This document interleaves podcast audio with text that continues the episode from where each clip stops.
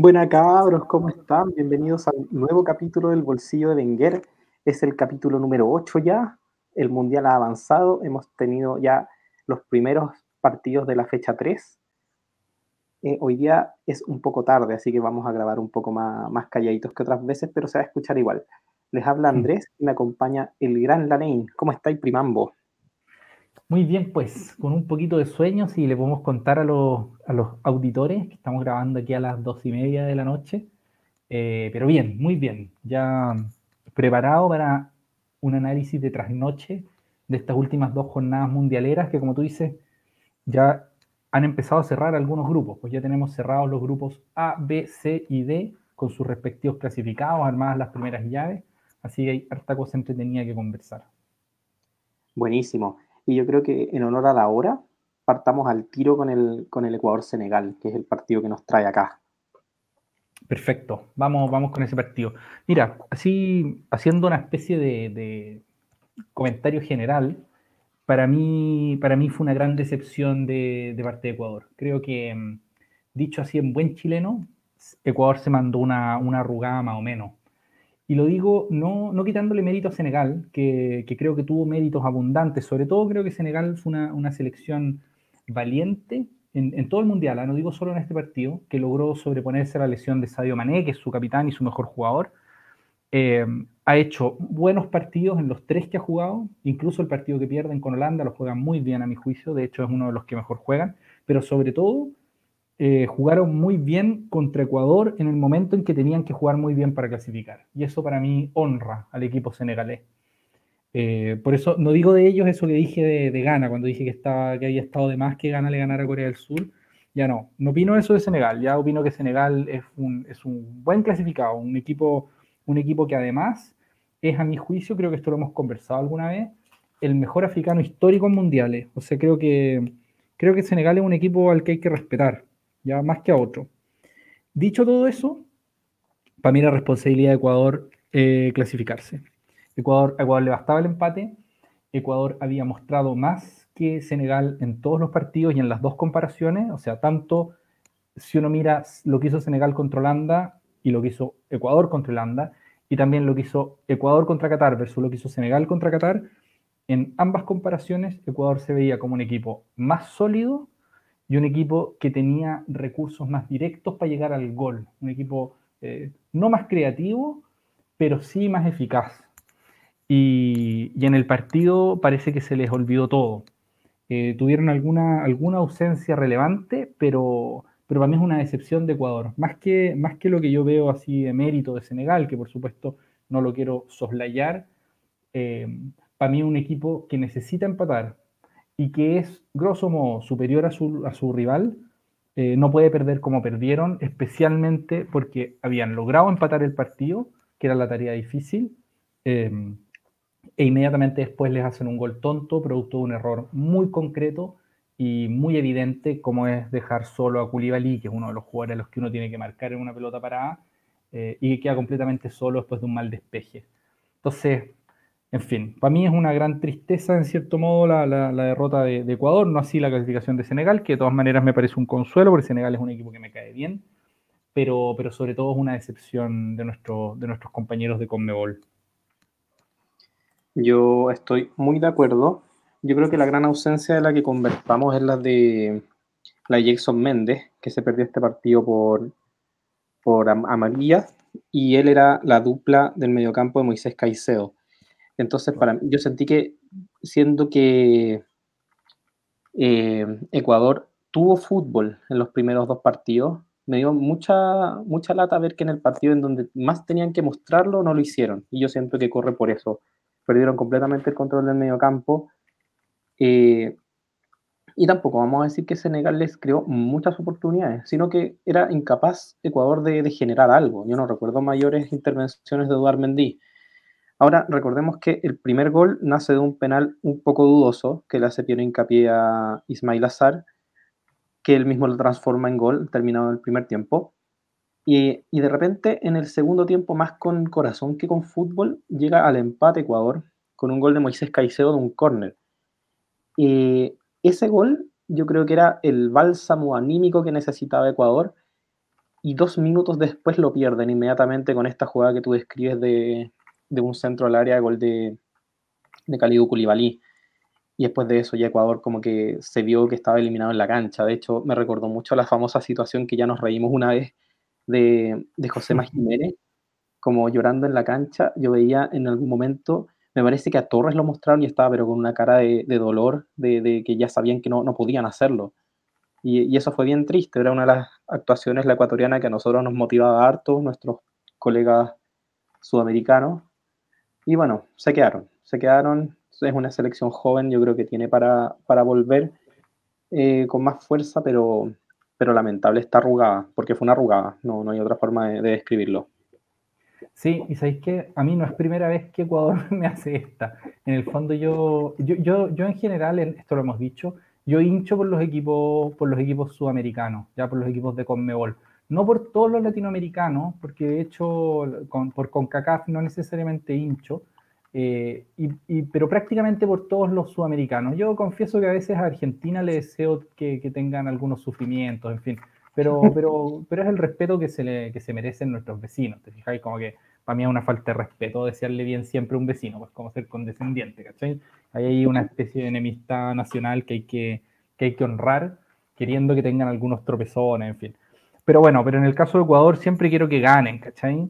Y recuerdo el año en el Mundial del 2014, cuando pierden con Suiza, un partido que tenían absolutamente que ganar, o sea, un partido en el que son superiores a Suiza todo el partido, uno sabía que era el rival directo más encima, se pierden el penal que, que se farrea Cueva, y en el último minuto les hacen el gol y quedan prácticamente eliminados de entrada, siendo que, siendo que eran mejores que, que los suizos, o sea, y bueno, después pierden además con Francia.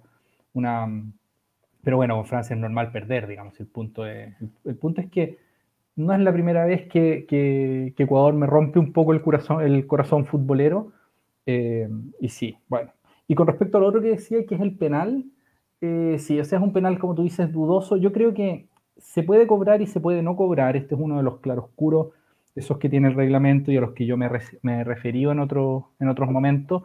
Pero creo que ante todo es una, es una imprudencia de hincapié. O sea, que, se lleva por delante a un, al jugador.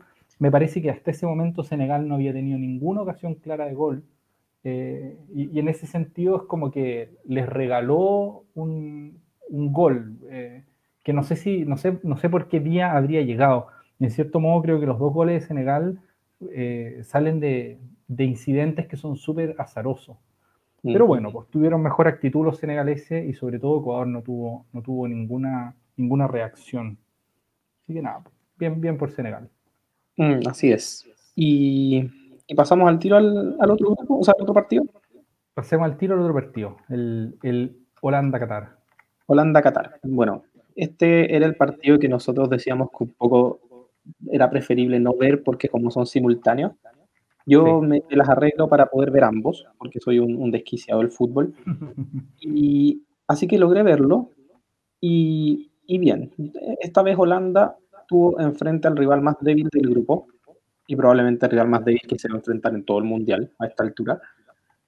Y siento que si bien le fue suficiente, tampoco mostró nada, nada fuera del otro mundo. Ganó cómodamente, otro gol de Gakpo que está, que está desatado. Y, y otro gol de, un gol de Frankie de Jong. Memphis trató y trató y no pudo. Alguna que otra jugada en el palo. De, en algún tramo del partido, Holanda le pasó la pelota a Qatar para que Qatar tratara de hacer algo. Qatar, pese a sus limitaciones, yo creo que, que no le tocó un grupo tan fácil tampoco. O sea, si vamos a. No, no, para nada si vamos a hacer una selección que además debuta, fue un grupo duro y yo siento que por sus limitaciones y todo, igual se tiene que ir con la frente en alto porque lograron hacer por lo menos un, gol, lograron hacer los partidos quizás entretenidos. Así que bueno, alguien se tenía que ir eliminado, en este grupo era el menos favorito de todos. Y se cumplió lo que nosotros decíamos, que, que Holanda ganaba el grupo con más bien holgura. El único que se lo pudo arruinar en algún momento fue Ecuador, no lo hizo y eso le pasó la cuenta a Ecuador, no, no, no perjudicó en nada a Países Bajos. Así, que, eso, impresionante la actuación de Gakpo hasta ahora en el Mundial, está de, goleador, tiene tres goles y, Y yo creo que su precio debe estar, pero disparadísimo ahora. su precio en el mercado del fútbol, dices tú, el precio de su pase. Sí, sí, por supuesto. sí, no, claro. No, mira, a mí la verdad es que me. A ver, este, este partido efectivamente yo no lo vi en directo y de hecho no lo vi completo tampoco. O sea, vi, vi un pedacito del, diferido, pero no vi el partido entero, ya eso lo, confieso. Entonces voy a hacer mi, análisis con más pobreza porque es, sobre todo el análisis de un resultado y de, y del, y de los highlights, más un, un, tramo que vi, pero que fue corto. Eh, y a ver, primero sí, pues, se puede decir de Gakpo que las está, las está metiendo todas, aquí a nivel como de datitos. Eh, puedo decir no solamente que ha hecho ya tres goles, sino que según el dato que dieron en, en, la tele, eh, son tres goles de tres, de tres remates, lo que es bien llamativo. O sea, lleva 100% de efectividad eh, de cara al arco. Y los goles han sido los tres muy buenos goles, o sea, muy buenas definiciones como zapatazos así fuertes, bien puestos, eh, ninguno muy cómodo al momento de patear, entonces me parece ahí eso muy rescatable. Eh, con, respecto de hecho, con ambos perfiles, es cierto. Gol de, de, cabeza, de diestra y de zurda. Exacto, exacto. Es como el, el hat-trick, ¿cómo, lo llaman a eso? Como el hat-trick perfecto, una cosa así como el... Bueno, eh, ahora, dicho eso, el partido me parece que tiene, tiene algo de trámite. O sea, rápidamente no hubo nada en juego en ese partido, más que, más que el honor, el orgullo y terminar el mundial, como en el caso de los cataríes, con, una mejor sensación de boca. Eh, entonces, no sé, al final yo, no seguí, no, no, decidí no ver el partido porque era un partido en el que me pareció que había menos cosas en juego. Y la única pregunta que a uno le va quedando es, bueno, Holanda hizo su tarea bien, o sea, termina el grupo con siete puntos, que uno dice perfecto. Eh, la pregunta es, ¿qué podemos esperar de esta Holanda? Yo creo que vamos a analizar esto mejor en el, en el, tercer módulo, cuando veamos las llaves que se nos vienen. Pero, pero para mí, incluso después de ganar, Holanda sigue dejando dudas. Sigue dejando dudas que hacen que, bueno, es como difícil decirle a un equipo que ha ganado su, grupo con esta, con esta contundencia, decirle que no ha mostrado lo suficiente, porque es como, bueno, ya, ¿qué queréis que haga? ¿Cachai? Si tenía que jugar tres partidos y, saqué siete puntos, por el fondo clasifiqué primero el grupo, ¿qué más querí? Pero claro, a nivel como de, como de generación de fútbol, eh, Holanda todavía sigue sin convencer enteramente. Y bueno, vamos a ver qué es lo que, es lo que nos depara, porque, porque al, parecer además las llaves lo están tratando razonablemente bien al equipo, al, equipo holandés. Lo vamos a ver eso, como digo, en el tercer módulo. Así es. Y con esto pasamos al tiro del grupo B o algo más que decir del grupo A. Em, solamente, solamente quizás podríamos como como redondear un poco lo que, como la, como la figura de Cacpo, porque hoy día vi que hacían una pregunta en el, durante el partido de Argentina, preguntaban en, en, DirecTV como quién ha sido el mejor jugador del Mundial para, para cada uno, eh, y hubo gente que nombró a Gakpo. Y a mí eso me parece un poco, un poco absurdo, o sea, me parece que ha hecho un muy buen partido, y estoy o sea, muy buen Mundial, y estoy de acuerdo contigo en que, en que su, su cotización tiene que estar subiendo muchísimo, además porque ya venía con, el cartel de ser el goleador del Eredivisie, que es la, primera división eh, del fútbol de los Países Bajos. Eh, pero decir que sea el mejor jugador del Mundial para mí es otro tipo de cosa, porque ha tenido un grupo demasiado, como, demasiado poco exigente todavía. Entonces, para mí, decir quién es el mejor jugador del Mundial exige haber visto al jugador enfrentado a situaciones más complicadas vamos a ver, o sea, bien, muy bien por Gakpo y no, se le puede pedir nada más que lo que ya ha hecho. Eh, pero para juzgarlo en esos términos, yo creo que hay, que hay que mirarlo en otro tipo de partido. Sí, de acuerdo. Igual yo soy, yo soy siempre más partidario de, hablar de equipo de, de, un equipo de mundial más que del jugador del mundial. Porque hay muchas actuaciones que de repente pasan desapercibidas por los puestos en los que están los jugadores. Es decir, se ha vuelto el, tema de elegir al mejor futbolista, al mejor jugador, etcétera, se ha convertido más que nada en un tema de, atacantes, de, jugadores dedicados al ataque. Y, han habido grandes sorpresas sorpresas como Soutar en Australia o Chesney en, el arco polaco, que han, que han, sido jugadorazos en esta primera, en esta primera llave, que la han tenido más dura que, Holanda y, que han salido adelante. Pero eso lo vamos a hablar también en su momento. Completamente, pero completamente de acuerdo con el punto que estoy haciendo. Ya, pues, entonces ahora sí pasamos al B. Vamos al grupo B. Grupo B que tiene eh, como, como partidos estelares los que jugaron Gales contra Inglaterra y sobre todo para mí el Irán contra Estados Unidos. Irán 0, Estados Unidos 1. En el que ahí está en juego básicamente una plaza completa. Porque de igual forma que Senegal contra Ecuador y Estados Unidos necesitaba ganarle a Irán. Estados Unidos necesitaba ganarle a Irán para quitarle la plaza que hasta ese momento Irán estaba conquistando y efectivamente eh, le ganó el partido y de esa manera se dio una situación, uno podría decir, simétrica a la del grupo 1, en que el que venía más abajo en la, en la tabla eh, ganó y se metió en octavos de final, en este caso Estados Unidos. Así es, fue un partido que yo encontré bonito, competitivo. También, acá tenemos que, hablar, que ya lo habíamos mencionado en su momento, de la diferencia de planteles, yo creo que fue lo que sacó la diferencia por Estados Unidos siendo que al final igual la veo un poco complicada. Hubo un par de, jugadas de riesgo que, Irán pudo capitalizar, pero, pero yo sentí que el peso de la plantilla era, era mayor. Físicamente encontré mucho más rápidos a los, a los estadounidenses. Entonces, cuando ya lograron el gol del, el gol del triunfo de Pulisic, cuando Irán se empezó a volcar, empezaron a salir las contras de Estados Unidos, que también lo habíamos previsto, y ahí fue, fue mortífero. Hubo un gol que le anularon a Timothy Weah, que si lo daban era también un golazo precioso por, cómo definió. Hizo la más difícil y, le salió. Sí, la cachetea al segundo palo, un gol muy bonito. Sí, muy bueno. Quiero destacar eh, la participación principalmente del lateral por izquierda de Estados Unidos, Robinson, que jugó también una primera fase extraordinaria. Jugó bien los tres partidos y lo encontré uno de los jugadorazos que, que han pasado quizás un poco más desapercibidos por, por la procedencia que tienen, si igual los focos están puestos en los jugadores de siempre.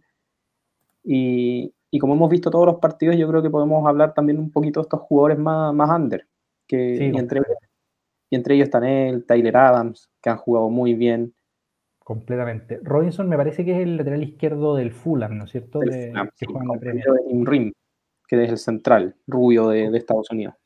Correcto, correcto. Ambos zurdos, además. Y que tiene, tienen, tiene la particularidad de que, en el fondo, son jugadores a los que, si uno no es un, un, hincha muy acérrimo del fútbol, es probable que los esté conociendo en el Mundial. Son jugadores, en el caso de Rim es un veterano y es más, es más fácil conocerlo de antes, digamos. Pero, pero Robinson, por ejemplo, al menos yo no lo, no lo recordaba. Eh, yo no, no, no soy un, un, un veedor constante de la Premier, digamos eh, entonces, no, si un partido del Fulham es raro que lo vea, o lo veo solo al Fulham cuando juega contra los, los mejores equipos. Eh, entonces, claro, yo no lo tenía en mi cabeza, pero jugadores de la Premier hacen mucha diferencia con la selección de Irán, que son, que son futbolistas que juegan, no sé, eh, como en, Grecia, digamos, o en, el propio Irán, o no sé, o en ligas así menores, como los Emiratos Árabes, quizá, o, o Qatar, ¿no es cierto?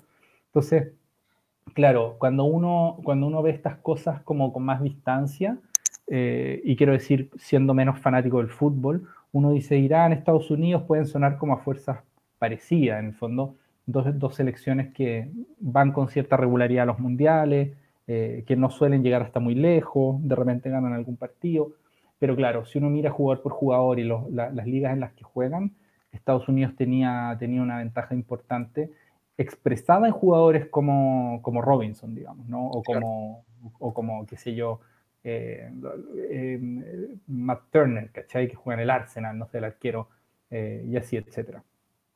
Sí, y dieron un dato también que, que, fue interesante, que es que los 11 titulares de ese partido juegan, de, de Estados Unidos, juegan en, en, Europa. Y eso es obviamente mucho, mucho decir. Y muchos de ellos en, en, en categorías, en, en, ligas de las importantes, pues mucha Premier League, hay uno que otro que juega en, en la liga alemana, etcétera. Martini juega en la Juventus. Claro, eh, Timothy juega en Francia, etcétera. Había eh, un, un sentido de competitividad que estaban arrastrando los jugadores estadounidenses que es mayor que el que se arrastra en las ligas menores y eso no es, mencionarlo de manera peyorativa, sino que es así. Las grandes juegan más partidos, eh, están constantemente en una con, compañeros que son de un valor mayor, así que la, calidad del fútbol que juegan es mayor y es más rápido. Entonces, eh, no, se trata de menospreciar una liga versus la otra, sino que, verlo, ver con objetividad que una liga es económicamente además más grande que la otra. Entonces, el espectáculo es mayor, la carga de partido es mayor, entonces llegan más preparados. Eso es como, como, como en todo deporte y como en todo ámbito de la vida al final. Claro, son jugadores con más experiencia, han estado sometidos a situaciones como de, mayor exigencia, o sea, claro, es obvio. En fondo basta ver a los propios jugadores que uno conoció de chicos así, uno los ve después de que pasan por estas ligas, cómo se han transformado. Yo pienso, no sé, en el Guaso Isla, ponte tú, ¿cachai? Guaso Isla después de, después de su paso por Italia es otro jugador, más allá de que él haya tenido una base de, de talento, digamos, y de capacidad de llegar a ser un gran jugador de fútbol, pero obviamente el, roce internacional y la, participación en esa clase de liga eh, te da un salto competitivo que no tienes si es que tu, lugar más alto, digamos, ha sido la liga, la liga iraní. Entonces, por ahí, claro, hay, hay una diferencia que es difícil de remontar y que si bien en algunos mundiales esas diferencias como que a pura actitud e intensidad, algunas veces esas, diferencias como que se, se tienden a disipar, en este caso, Estados Unidos supo, supo hacerla valer y se impuso bastante bien a mi juicio, ¿ah? porque además no me parecía que fuera... nunca es fácil salir a ganar cuando el otro equipo le sirve el empate. Nunca es fácil. Y Estados Unidos se vio en esa disyuntiva y lo hizo. Así que chapó. Así es. Y bien, bonito partido. En cambio, el partido al lado que, estaba un poco más, más resuelto de antemano, porque la, hazaña galesa era muy difícil, dependía además de, resultados. Claro. No, no, le bastaba solamente ganar, sino que, dependía de otros factores, entre ellos la, el colchón de goles que tenía Inglaterra y entre ellos que si Estados Unidos ganaba, no, ahí tampoco le servía. Claro. Fue un partido mucho más plano, el primer tiempo fue, fue un poco tosco, por decirlo de una manera elegante. Y los goles todos llegaron en el segundo tiempo. al principio del segundo tiempo, ya en el minuto 60, o sea, 53 me parece que ya estaban 2-0 y con eso ya Gales terminó por, por tirar la toalla. Fue una actuación de Gales, yo creo que acorde a su, a su plantel, uno, se, se, emociona mucho al ver a jugadores como, como Gareth Bale jugando un mundial, y, de hecho yo creo que Gareth Bale cumplió, hizo su partido estrella, pero tampoco le podemos pedir más a un futbolista de esa edad eh, jugando con un equipo que tiene muchos compañeros que juegan en cuartas divisiones de Inglaterra. En el fondo era como que estaban jugando los, todos los jugadores de la Premier con jugadores que juegan en el Swindon. y, eso también es una, una diferencia de plantel tremenda. Y, lo hizo valer, lo hizo valer Inglaterra, no, no le bastó mucho más para meter tres goles, más Marcus Rashford también pasa a estar en la lista de, los goleadores. Golazo el tiro libre, ¿ah? El tiro libre de Rashford. Fue el primer gol no, el segundo gol de tiro libre, porque a uno se le olvida que el primer gol de Marruecos a Bélgica fue de tiro libre, pero, pero este fue el segundo, fue un golazo. Y, y Foden, que, que, estrenó al fin en, en los mundiales, bueno, no dice al fin, pero uno sabía que lo iba a hacer porque es un cabro que tiene potencial y hace años que, viene demostrando que es un crack. No, un genio. Y, y con eso. Guardiola el jugador con más talento que ha visto, que Guardiola dice eso de básicamente todos los jugadores a los que entrena, digamos, y por los que le preguntan. Sí. Pero de, de, Foden lo dijo. solemos reírnos un poco de esos comentarios de Guardiola porque porque al final terminan siendo menos meritorios si se los dice a todo el mundo. Como que para él todas las mujeres son la más hermosa que ha visto, así que qué importa. Exactamente. Pero, pero sí, y de hecho empezó a hacer cambios en Inglaterra, ya sacó a Harry Kane, sacó a Declan Rice, entró a jugar Calvin Phillips, etc. Inglaterra se, se dio el gustito de, de, ganar el grupo muy holgadamente. Es la selección que hasta ahora más goles ha marcado, que, que son nueve, y, yo creo que, la única que le puede competir eso es España, menos que ocurra una goleada exorbitada. Claro. Hay que decir que el, ese estadístico de Inglaterra, tanto como el de España, están muy, están muy subsidiados por goleadas así gordas, que, que se mandaron. O sea, efectivamente es el más goleador, pero porque hicieron seis goles en un partido. No es como que Inglaterra haya dado una constante. quiero decir, no es lo mismo que si hacen cuatro goles en cada partido, ¿cachai? O tres goles en cada partido, que eso es como más intimidante para mí. Eh, Inglaterra tiene un partido con un empate a cero, que es contra Estados Unidos. Eh, y claro, muy, muy bien Inglaterra, muy buena primera fase, pero tampoco es una primera fase así como perfecta, pulcra, y para que se estudien los libros de fútbol de cómo jugar una primera fase. O sea, muy bien, pero, pero bueno, hay que, hay que seguirlos mirando en el fondo, no, no, no, está todo dicho con respecto a la selección inglesa en este mundial. Yo creo que a esta altura para nuestros escuchas deben pensar que somos lo más crítico que hay, porque a dos selecciones que han ganado sus grupos le hemos dicho que... Eh, pero, pero bueno, eh, estamos en un mundial y en el mundial tenemos solamente un mes para que los equipos nos muestren todo. Entonces, por eso uno se pone también exigente y en fondo ya, ya casi llevan la mitad de los siete partidos que es a lo que aspiran. Sí, claro, claro. Y no, y, además que hay, algo aquí de, imponer esto. Según yo, cuando uno, por ejemplo, tú te mandas una goleada como importante en un mundial o en un torneo de estos cortos y automáticamente cambia tu perspectiva con respecto al torneo entero. Esto es un poco como la goleada que le mete Chile a México en la, en la Centenario. Después de esa goleada, Chile inmediatamente pasa de ser un equipo más y que de hecho no había hecho ni siquiera una primera ronda tan brillante a ser un candidato a ganar el título. Y en el fondo, en ese sentido, es importante, es importante como, como ir metiendo miedo en cada partido que juegas, por así decirlo. Y al menos eso significa como no enredarte. Bueno, Inglaterra no se ha enredado y eso es muy meritorio, pero claro, todavía, todavía tampoco es que, es que meta miedo en cada partido. Tuvieron una gran goleada contra un equipo que les dio muchas facilidades y lo demás ha sido todavía luchar. Así que bueno, vamos a ver si es que el nivel normal de esta selección inglesa es como el que se vio contra Irán o es como el que se vio contra Estados Unidos, que son, ah, sin, que haya jugado mal, son dos, digamos, niveles competitivos distintos. Así es. ¿Y algo más que acotar? ¿Algo más que decir?